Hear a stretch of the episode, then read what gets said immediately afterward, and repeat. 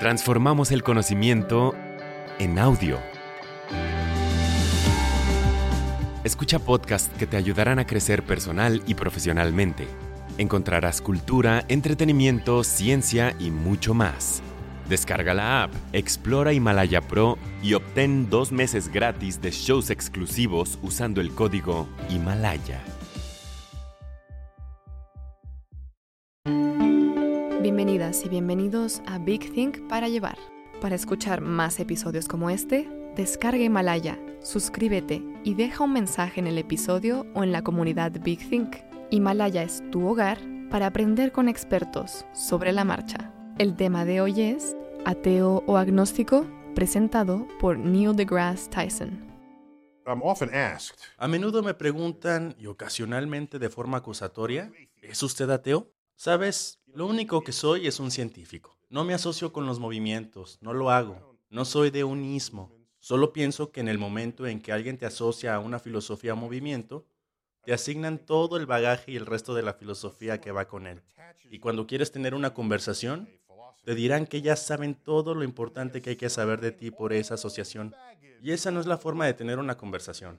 Lo siento, pero no lo es. Prefiero que exploremos las ideas de cada quien en un tiempo real en lugar de asignarle una etiqueta y afirmar, ya sabes, lo que va a suceder por adelantado.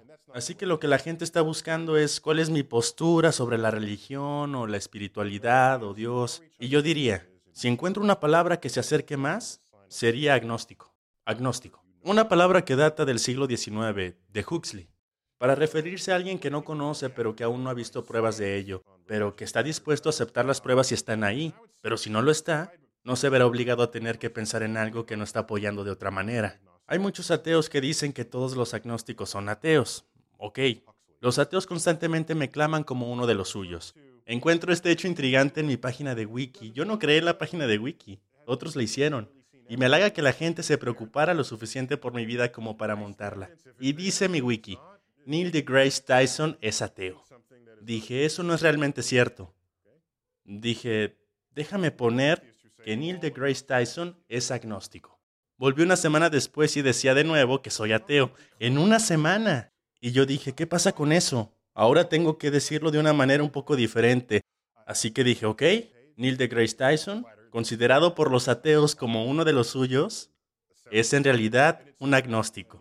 Y algunos dirán, bueno, no está siendo justo con el hecho de que en realidad son la misma cosa. No, no son la misma cosa. Y te diré por qué. Los ateos que llevan la placa con orgullo son ateos activos. Son como en tu cara ateos. Y quieren cambiar las políticas y están teniendo debates.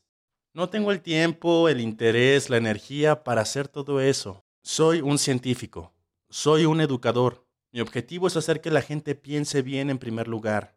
Solo conseguir que tengan curiosidad por el mundo natural. Eso es lo que hago. No me interesa nada del resto. Es extraño que la palabra ateo siquiera exista. No juego al golf. ¿Existe una palabra para los que no juegan al golf?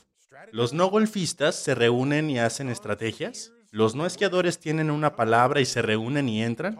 ¿Hablan sobre el hecho de que no esquían? Yo no esquío, no lo hago.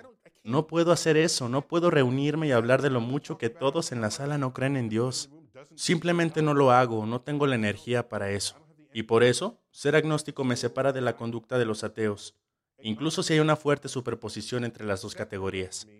Y al final del día, preferiría ser de ninguna categoría en lo absoluto.